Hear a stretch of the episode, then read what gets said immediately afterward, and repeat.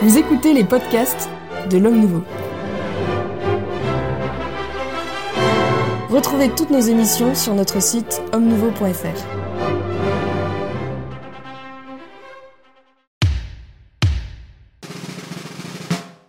Bienvenue dans le Club des Hommes en Noir. Très heureux de vous retrouver pour euh, une nouvelle émission avec mes invités du jour que je m'empresse de vous présenter. Et vous les connaissez bien déjà. Le père euh, Michel Viau, bonjour. euh, Bonjour. bonjour mon père.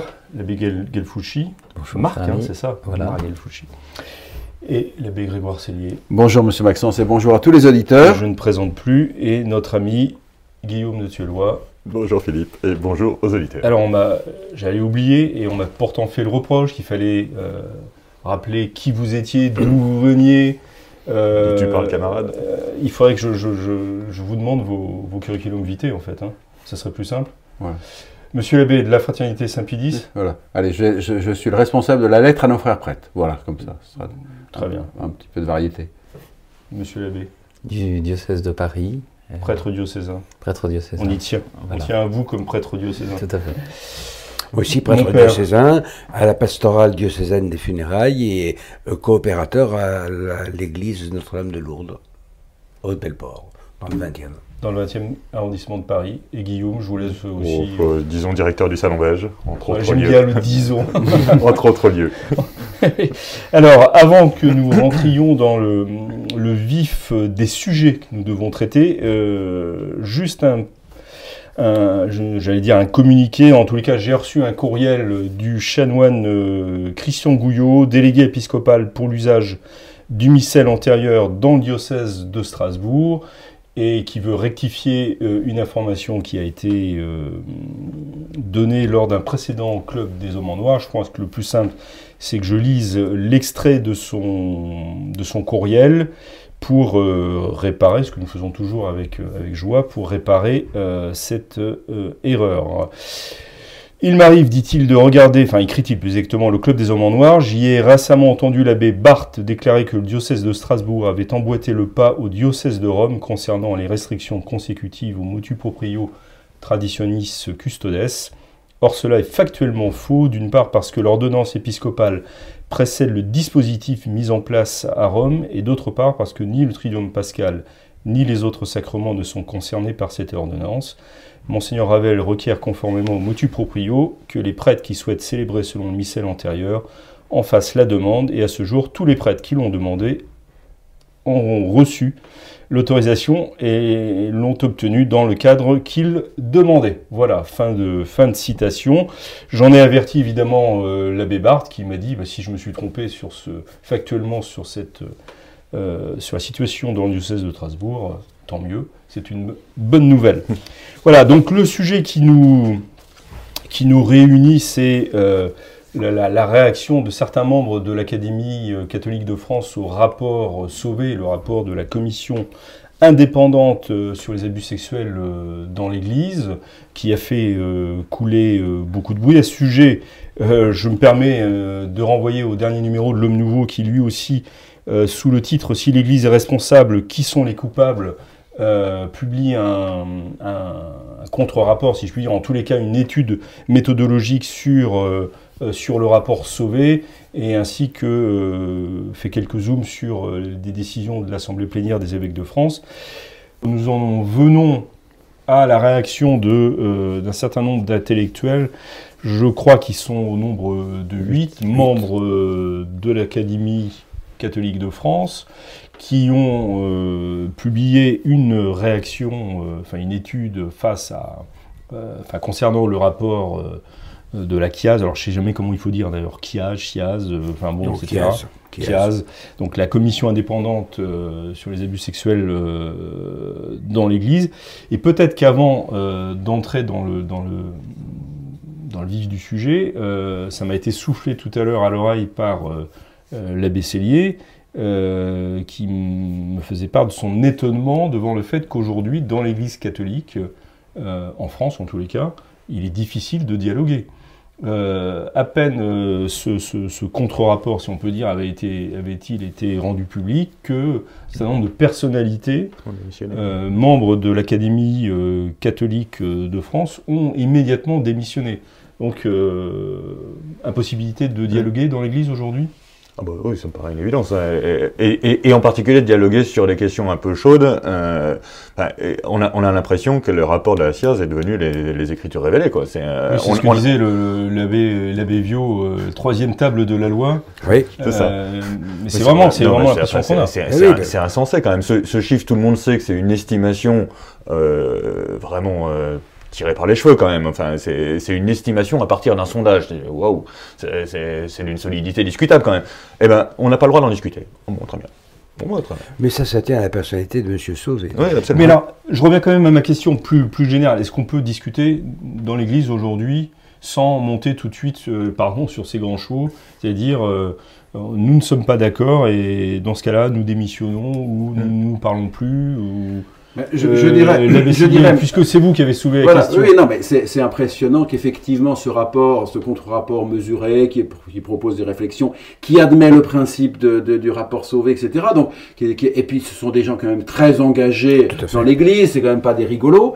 Euh, Le père Armogat, on s'est rencontré en 77, donc euh, je veux dire, c'est pas quelqu'un qui... C'est pas vraiment de dialogue. Voilà, là, c'est- ça- on justement, c'est pas exactement un tradi, euh, je crois pas, non, bon, c'est pas un opposant à, la politique ecclésiastique actuelle, euh, euh, ce ne sont que des démissions, des protestations, alors qu'il y a des éléments de, de réflexion qui mériteraient. Mais je dirais d'abord et avant tout, d'abord et avant tout, il y a quand même cette conférence épiscopale française qui, depuis un demi-siècle, me paraît totalement congelée.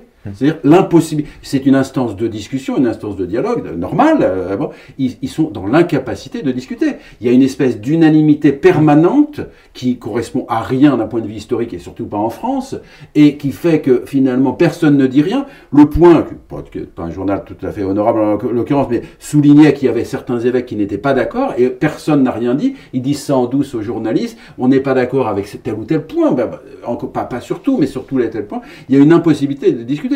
Rappelons quand même que Monseigneur Gaillot, Monseigneur Gaillot, qui avait aligné les, des déclarations scandaleuses, était soutenu par la conférence épiscopale, jusqu'au jour où il a dit qu'il n'avait pas voté la- le, le- le soutien à la dissuasion nucléaire, et de cette là qu'il qu'il- qu'il rompait espèce d'unanimisme de la, con- la conférence Mais qui est obligatoire, qui est généré par la Non, structure même. Non, non, on peut quand même, c'est une instance de discussion, discuter. Je veux dire, les assemblées du clergé de, Si de l'histoire si française ont connu des discussions sauvages. C'est normal, on est des Français indociles, des Gaulois, des Gaulois indisciplinés. Ça, ça fait partie, ça fait partie de, de, nos- de, de ce que nous sommes. Il est, ça me paraît complètement anormal que qu'il y ait une, une anim- unanimité permanente. Mmh, ça, ça me paraît anormal et ça veut dire que, que, que, que ça fonctionne pas, que c'est congelé. Tout le monde est là. Et puis en fait, finalement, les, les gens qui sont pas d'accord ne disent rien en se disant de toute façon, euh, j'en ferai qu'à ma tête toujours, chez moi. Mmh. C'est pas, c'est pas sain, c'est pas sain. Et, et, et, et ça se, re- ça se voit. C'est un exemple par- euh, spectaculaire, mais quand ça se voit dans cette, dans cet épisode-là où des gens proposent une analyse et que, et qu'il faut démissionner, euh, tellement ça serait scandaleux. Mais non, c'est, c'est, c'est, c'est une instance. de- Il y a, il y a à discuter tranquillement. Je vous ai coupé, euh, mon père. Oui, ben, Sur- D'abord, l'unanimité, oui, l'unanimité, c'est euh, sous Staline, on votait l'unanimité. Hein, bon, voilà. Donc, euh, c'est pour ça que moi, le- quand euh, j'entends dire tout ça, c'était voté à l'unanimité, ça ne m'impressionne pas du tout. Au contraire, ça me fait peur. Bon, deux- deuxièmement, euh, il y a le, le fond du problème, c'est euh, la question de l'autorité euh, dans l'Église catholique en France avec euh, la relation, puisque il y, a, un chef à l'Église catholique pour le monde entier qui est le Saint-Père, et évidemment nous avons une république euh, laïque qui ne reconnaît pas l'Église en tant qu'Église. D'ailleurs, on y reviendra, c'est en plein dans le sujet sur les conclusions de la commission sauvée. Bon, on a créé une instance de Matignon. Bon, justement, qui a, qui a, parfaitement fonctionné pendant un temps, en 2002 en 2002, qui est coprésidé par le Premier ministre et par le nonce du pape. Et il y a le président de la conférence épiscopale, il y a l'archevêque de Paris, enfin il y a quelques notables, et c'est l'instance de décision. Bon. Or, qu'est-ce qu'on voit progressivement Euh, Je peux vous le dater, c'est à partir du début du mandat de M. Hollande, on voit progressivement cette conférence épiscopale, cette euh, instance de Matignon, réunie bien sûr, mais sur des sujets qui sont exprès peu intéressants, comme si on avait voulu dégoûter les participants euh, de venir à cette réunion, et comme si on avait voulu leur démontrer, démonstration par l'absurde, qu'ils y perdaient leur temps. Mais qu'à côté de cela, il y avait une réunion beaucoup plus importante qui pouvait être le vis-à-vis euh, de l'Église catholique devant le gouvernement français, qui est la conférence épiscopale. C'est-à-dire que petit à petit, au cours des années, la conférence épiscopale s'est présentée comme étant avant euh, et dépassant l'instance de Matignon. Ça, c'est un coup classique. Vous parliez des assemblées du clergé, mon père. Évidemment. Euh, À chaque fois que les chefs d'État ou les politiques ont voulu faire des sales coups euh, à l'Église catholique, ils ont réuni des assemblées du clergé sur le plan national. Louis XIV a failli même être excommunié à cause de ça, à cause de l'assemblée du clergé de 1682 et des quatre articles de Bossuet. Bossuet, ça lui a coûté son chapeau de cardinal. Mais pardon mon père, mais là on part d'une affaire interne euh, à l'Église catholique. Il y a des intellectuels catholiques membres d'une structure euh, catholique qui est l'Académie catholique de France, qui Oui, émettent tout ça un vient- avis, Oui, qui entraîne chez d'autres catholiques la démission. la démission Mais- ou le- l'excommunication. euh, On, on a l'impression. Ben, non, mais Intellectuel, justement, mais oui, bien si, sûr. c'est Merci de. Mais parce qu'on a l'impression, on veut donner l'impression que tout ce qui ne marche pas dans le sens de ce que euh, veut la conférence épiscopale, quand on dit la conférence épiscopale, c'est ses votes à l'unanimité, donc avec tous ces gens qui ne sont pas d'accord mais qui se taisent pour pas faire comme ça, eh bien, n'est pas dans la ligne catholique. Donc, ça donne forcément, si vous avez la- l'académie euh, qui, même à, partir de, 8 personnes, qui sont quand même des, notables et des gens importants dans la pensée catholique française, s'ils ont le malheur de, se, mettre un doute, c'est même pas une négation, ils, mettent des doutes, ils posent des questions, ben, eh bien tout de suite, on ne veut pas, on les, et on démissionne, voyez-vous? Parce qu'ils se prennent pour les représentants du catholicisme français. Et c'est pas vrai. Mais c'est pas vrai. Ils n'ont pas de- ils n'ont pas de- d'existence canonique, mon père. Le, le pouvoir canonique, la conférence épiscopale. Non, c'est un pouvoir de conseil, mais, Ah voilà, nous sommes bien mais d'accord. si vous voulez, euh, vous vouliez Non, dire non, chose allez-y, allez-y. Et puis euh, on donnera la parole à Guillaume après. On est, euh, si on remonte euh, au cœur du sujet euh, euh, véritablement, c'est euh, des actions, des, des crimes, des délits, des, des gestes, des violences. Et euh, en raisonnant en juriste, hein, et ce sont des, des grands juristes qui ont, qui, ont, qui ont rédigé ce rapport d'ailleurs, euh, la plupart, les trois quarts, des professeurs de droit. hein. Et donc, on a un, un sens de l'examen factuel très pointu.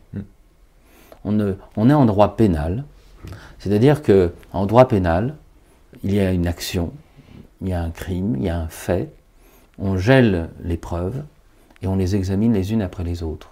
voyez Euh, il y a un, un- un grand succès de curiosité humaine sur toutes les séries policières, sur tous les, les- les cas froids, les cold cases, comme, on, comme ils disent, euh, sur euh, Colombo, Maigret, tout ça. Alors, excusez-moi, excusez-moi de- de- de- d'aller au plancher des vaches pour ensuite examiner c'est le, le fait ecclésiastique de querelle entre baptisés, dans la hiérarchie et, auprès des, fidèles engagés.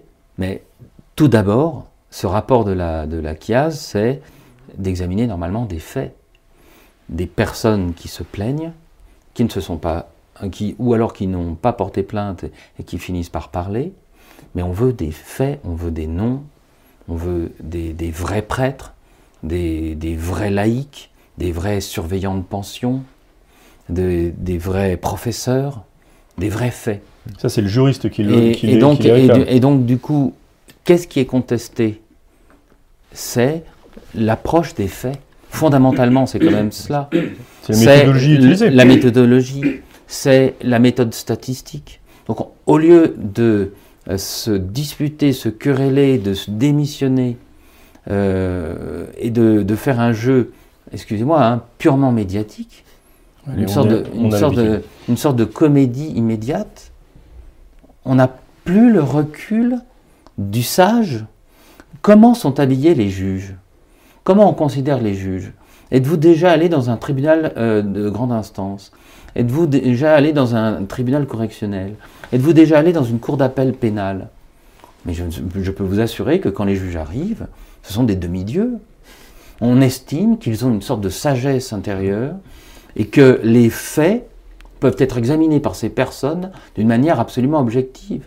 Les hommes politiques se disputent pour savoir à quel moment les juges vont trancher et s'ils vont empiéter sur leurs décisions, euh, apprécier la décision des juges qui est une autorité indépendante, eh bien, au sein de l'Église, parce qu'on n'a pas utilisé des procédures, parce qu'on a laissé faire des choses, parce qu'on a bricolé pendant des décennies, eh bien, on a eu ce retour de bâton, mais maintenant qu'on examine les choses de manière indépendante, ça reste factuel. On ne peut pas inventer des chiffres. On ne peut pas, à partir de 130 prêtres, arriver à 3200 prêtres. Il, il faut quelque chose de plus palpable que des, euh, que des algorithmes euh, de statisticiens, d'autant plus que dans le- le- l'examen critique, il faut voir la part justement euh, sage et, et- et avec recul et, le plus objectif possible quand il donne des faits et il s'interroge. Alors, d'où le dialogue dans l'Église, en effet. Merci, euh, monsieur l'abbé. Euh, Guillaume, euh, Moi, je- sur- sur la- sur l'aspect dialogue, il y a, un- il y a un, un truc qui m'a qui m'a frappé dans cette histoire, c'est euh, Sauvé lui-même a réagi en disant Je ne m'attendais pas à ce que la critique vienne de là. Ce qui est très étrange comme façon de, réagir. En, fait, manifestement, il aurait bien aimé que les tradis l'attaquent, parce que ça faisait chic, et euh, il voulait pas être attaqué par des gens honorables comme euh, les huit en question. Euh, parce que évidemment, il est entendu que les tradis ne sont pas honorables. Mais, euh, mais il faut quand même le rappeler. Euh, mais euh, évidemment, là, c'est des gens qui parlent avec autorité euh, parce qu'ils sont réellement sages. C'est c'est tous des universitaires euh, distingués qui, que ce soit en philo, que ce soit en droit, que ce, euh, rappellent des choses. Enfin, euh, moi, j'ai été très frappé. Ça m'avait pas du tout frappé à la première lecture. Enfin, j'ai pas lu le rapport, euh, juste le sommaire du, du rapport euh, Sauvé. Mais euh, les remarques qu'ils font sur le niveau euh, exégétique ou théologique du rapport Sauvé, de fait, c'est effrayant. Enfin, il y, y a des citations qui sortent. Euh, mais ils ont appris ça quoi dans le, quid ou c'est quoi, le niveau des gens qui, qui il, paraît qu'ils avaient des millions de budget, ils n'ont pas été chercher les meilleurs. hein. Euh, donc euh, évidemment, euh, c'est très désagréable de se prendre une, euh, un, un- rappel euh, aussi, aussi sévère de personnes aussi qualifiées, mais enfin, euh, manifestement, le rappel était assez, assez judicieux. Et, et par ailleurs, je, je reviens tout à fait à ce que disait l'abbé Galfucci, euh, pour, pour moi, le, le, le cœur du sujet, c'est qu'ils ont détruit l'idée même d'une responsabilité systémique. Parce que en, en fait, le, le fond du fond du rapport Sauvé, c'est de dire, c'est un chiffre gigantesque, dont euh, maintenant tout le monde sait que le chiffre est euh, complètement euh, sorti du chapeau, hein. mais enfin, tout le monde ne le sait pas encore. tout le monde ne le sait pas mais encore. Mais il, faut, il faut quand même rappeler que six mois avant la publication du rapport, Sauvé parlait de 10 000. Pas de 330 000, Hmm. c'est 10 000. Euh, alors, euh, en- il, est bien connu qu'il y a une inflation galopante en ce moment, et donc, euh, évidemment, ça a augmenté fortement. Mais euh, non, alors, plus, plus sérieusement, ce qui s'est passé, c'est qu'on a choisi cette méthode du sondage, qui est une méthode complètement délirante. Euh, franchement, c'est pas sérieux pour un truc aussi sérieux que des abus sexuels, c'est pas sérieux de travailler comme ça. Mais donc, le, le rapport Sauvé, il y a deux choses fon- fondamentalement. Il y a ce chiffre gigantesque sorti du chapeau, et il y a le fait que l'Église de France, qui n'existe pas, soit collectivement responsable de ça. Et donc, euh, concrètement, ça veut dire que nous sommes tous... Quand vous dites euh, l'Église de France qui n'existe pas, précisez un peu votre, Ben, en, en- euh, en ce fait, que vous voulez dire pour, pour ceux de- qui nous regardent. Je, je veux dire deux choses. La, la première, c'est que euh, du point de vue théologique, il y a des diocèses et il y a l'Église universelle, mais il n'y a pas l'Église de France. En France, il y a une Il y, a, église en il y a- il y a France. une église en France En qui France, est tout à fait oui. différent.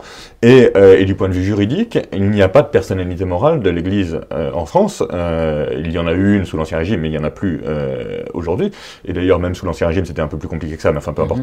Euh, le- en tout cas, aujourd'hui, il n'y a plus de personne morale de l'église, et donc il y a des associations diocésaines, il y a, il y a des, des structures de fidèles, il y a des...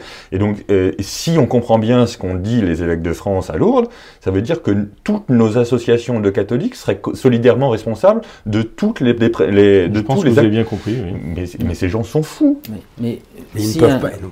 si un, des élèves entre eux, si des surveillants de dortoir, si des prêtres sont des criminels, si un évêque juge mal, ne, ne recherche pas l'examen des faits, ne donne pas un avocat aussi bien à la victime qu'à celui qui est présumé coupable. Tout cela est contraire au- à, à l'enseignement de l'Église.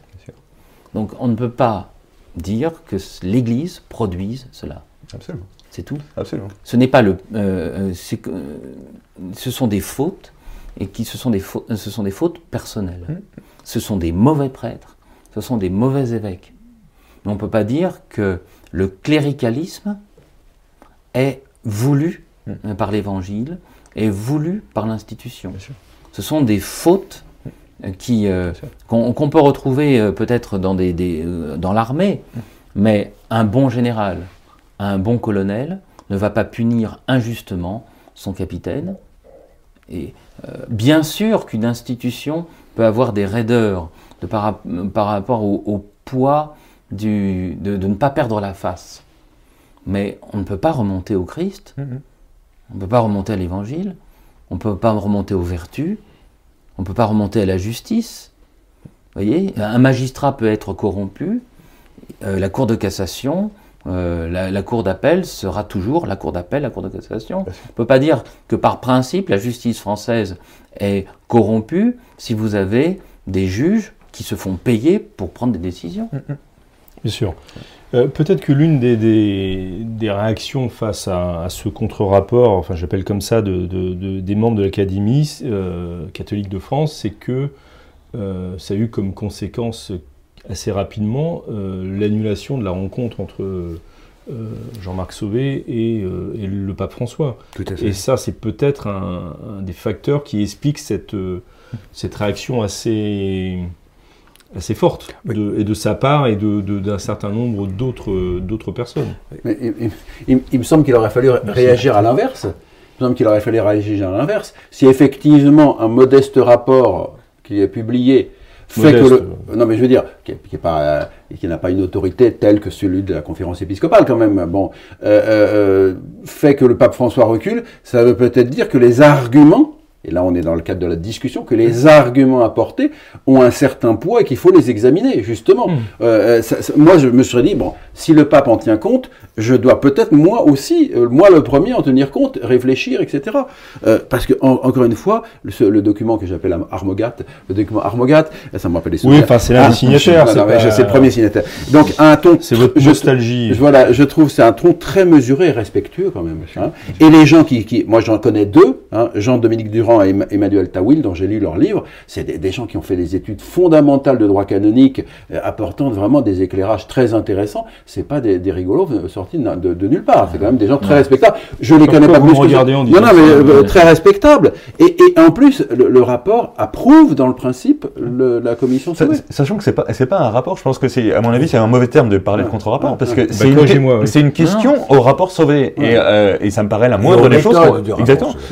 ça me paraît la moindre des choses qu'on puisse questionner un, un truc aussi important que, que le, le rapport sauvé. Si on peut pas discuter de la méthode, discuter des présupposés, bah, on, peut- on peut Alors, rien faire. mais alors pourquoi, pourquoi, enfin la, la- la- la question qui reste, c'est pourquoi ces réactions enchaînent euh, immédiates face à, à la publication de ce texte? Bah. Qu'est-ce qui dérange réellement les gens euh, en- Mais On veut s'humilier. Je je- je- je voudrais pas être conspirationniste, mais euh, pour Mais moi pour- non plus, d'ailleurs. Pour, pour, pour, moi, euh, cette, cette affaire annonçait la troisième spoliation de l'Église catholique en 200 ans. Et euh, c'était c'était la, la, la- la liquidation judiciaire, hein, d'ailleurs, parce qu'il reste plus grand-chose à spolier entre nous. Mais euh, vous savez qu'ils sont déjà en train d'appeler tous les économes de dio- diocésains pour dire qu'est-ce que vous avez à vendre. Oui, ce qui, ce qui est un tout à fait. euh, aussi, enfin, que- pourquoi est-ce Oui, que on publie, nous, on publie un article sur le sujet. et- euh, moi, je trouve ça incroyable, c'est scandaleux. C'est- c'est- ce patrimoine, il a été donné à l'Église pour faire célébrer des messes, pour accueillir des prêtres âgés, pour ceci ou pour cela. On peut pas les détourner. de leur- euh, personne n'a donné quoi que ce soit à l'Église pour payer des prédateurs sexuels. Enfin, qu'est-ce que c'est que ces façons? Oui, oui, tout Et, à euh, fait. Mon non. père. Oui, euh, si, le- le- quand le rapport Sauvé est sorti, il est sorti le 5 octobre, hein, euh, j'ai eu la chance de pouvoir l'avoir rapidement, un petit peu avant même.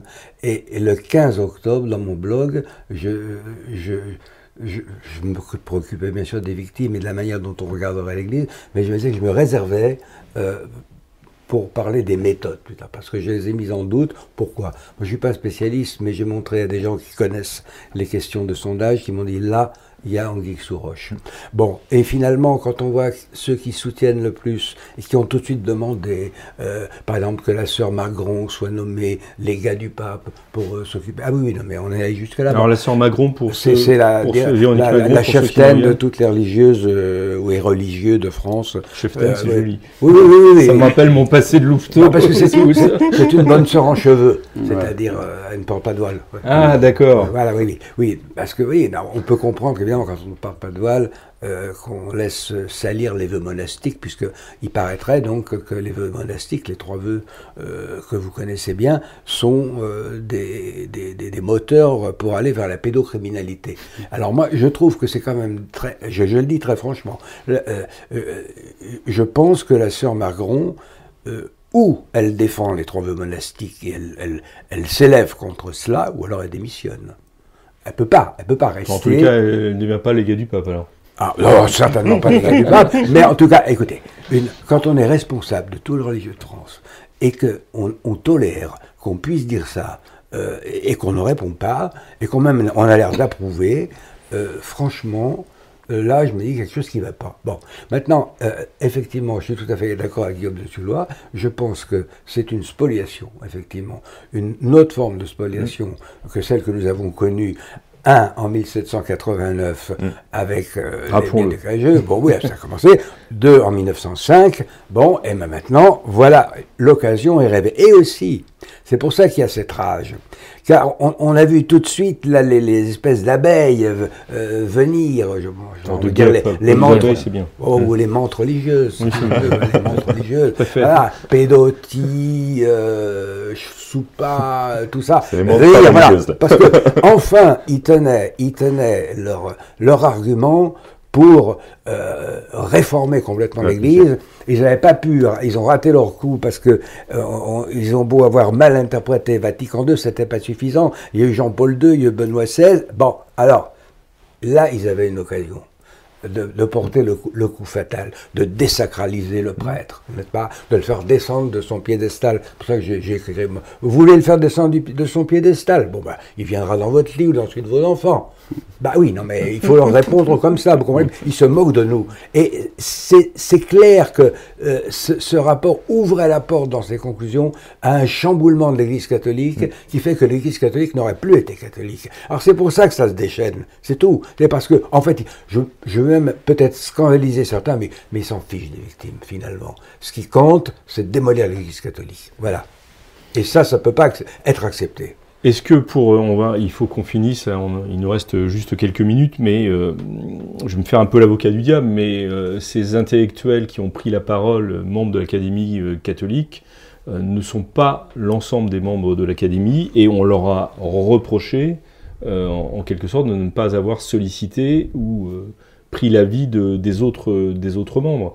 Et de se comporter en, quelque sorte aussi euh, avec des méthodes assez semblables à, celles de la CAS, sans débat contradictoire euh, en, en leur sein. Ça vous choque, ça, euh, Besselier Moi, je dirais deux choses. Ils ont, ils ont dit explicitement qu'ils ne représentaient pas l'Académie euh, Voilà. catholique Voilà. de France. Ça, c'est le premier, premier point. Alors, c'était peut-être un petit peu tiré par les cheveux, mais enfin, Non, c'est mais déjà, c'était déjà, c'était déjà quand même un fait. Et d'autre part, ils, ils apportent une, une lecture, ils apportent une réflexion qui va s'ajouter à d'autres réflexions, justement dans un débat. Précisément dans un débat. Ils apportent leur, leurs approches dans un débat. On parlait des religieuses. J'ai vu quelque part qu'un certain nombre de religieuses protestent en disant écoutez, c'est pas nous qui avons été des prédateurs sexuels, c'est pas normal que nous on paye. D'accord Et ça fait aussi partie du débat. Hein, si on doit payer, il faut aussi euh, que chaque chose soit à sa place. Vous êtes Donc- très ouvert au débat démocratique, je vois. Ouais, Non, non, mais la, la question, la question, c'est que théoriquement, théoriquement, le Concile Vatican II a justement fait que tout le monde puisse, euh, tous les baptisés puissent prendre la parole dans la Sainte Église avec respect et amour. Bon, et en fait, on voit exactement l'inverse. Il n'y a pas eu de, de, de, de- je dirais, d'épiscopat ou de clergé qui se soit plus bien disputé qu'au XIXe siècle, un siècle que je connais bien. Et on a euh, au XXe siècle, euh, théoriquement, une Église plus ouverte, etc. Dans le débat est congelé. Je trouve ça, je trouve ça euh, confondant, si vous voulez. Et, et, et en l'occurrence, ils ont apporté leur, leur pierre à l'édifice, à la discussion, etc. Euh, on peut pas leur dire, vous n'avez pas de réponse. Déjà, il y a le rapport lui-même de Sauvé. Je pense que M. Sauvé a la langue bien pendue, il est capable de se défendre. Oh, il n'y a, pas- a de problème. Il va pas, il va pas. Et encore une fois, ce sont des gens compétents qui apportent des, des, des, des réflexions vraiment intéressantes, que ça soit en, en sciences humaines, que ce soit en théologie, que ce soit en droit, euh, et, et ça, ça mérite justement d'être examiné. Je dis pas que tout ce qu'ils ont dit est vrai, je n'en sais rien, ça mérite d'être. Il peut y avoir, peut des, voilà, de- de- de- de- des contre, des contre. Sur la question de l'exégèse biblique, alors là, ils ont 100 fois raison, parce que c'est d'une nullité c'est absolue. c'est effectivement l'exégèse pour les nuls. Ils ont dû acheter ce bouquin-là. Ça n'a ça- pas, pas dû ruiner la conférence épiscopale française. Non, ça a coûté cher quand même. Merci beaucoup, euh, messieurs, de vos, de vos avis et de vos échanges. Je, je vous remercie donc de, cette, euh, de ces précisions sur ces, sur ces faits euh, d'actualité. Euh, je rappelle qu'il y a un numéro de l'Homme Nouveau, euh, vous me pardonnerez de, faire un peu un- une seconde de publicité, mais qui traite aussi de ce problème avec un, article assez approfondi sur justement la, les méthodes, euh, la méthodologie euh, de, la, commission Sauvé, je vais, et je vais y arriver, et qui traite également d'autres points liés à l'Assemblée, aux décisions de l'Assemblée des évêques à Lourdes euh, début novembre. Voilà, c'est la fin de ce club des hommes en noir. Euh, nous nous retrouvons la semaine prochaine pour une nouvelle émission, un nouveau thème et peut-être de nouveaux invités. À la semaine prochaine, au revoir et que Dieu nous garde d'ici là.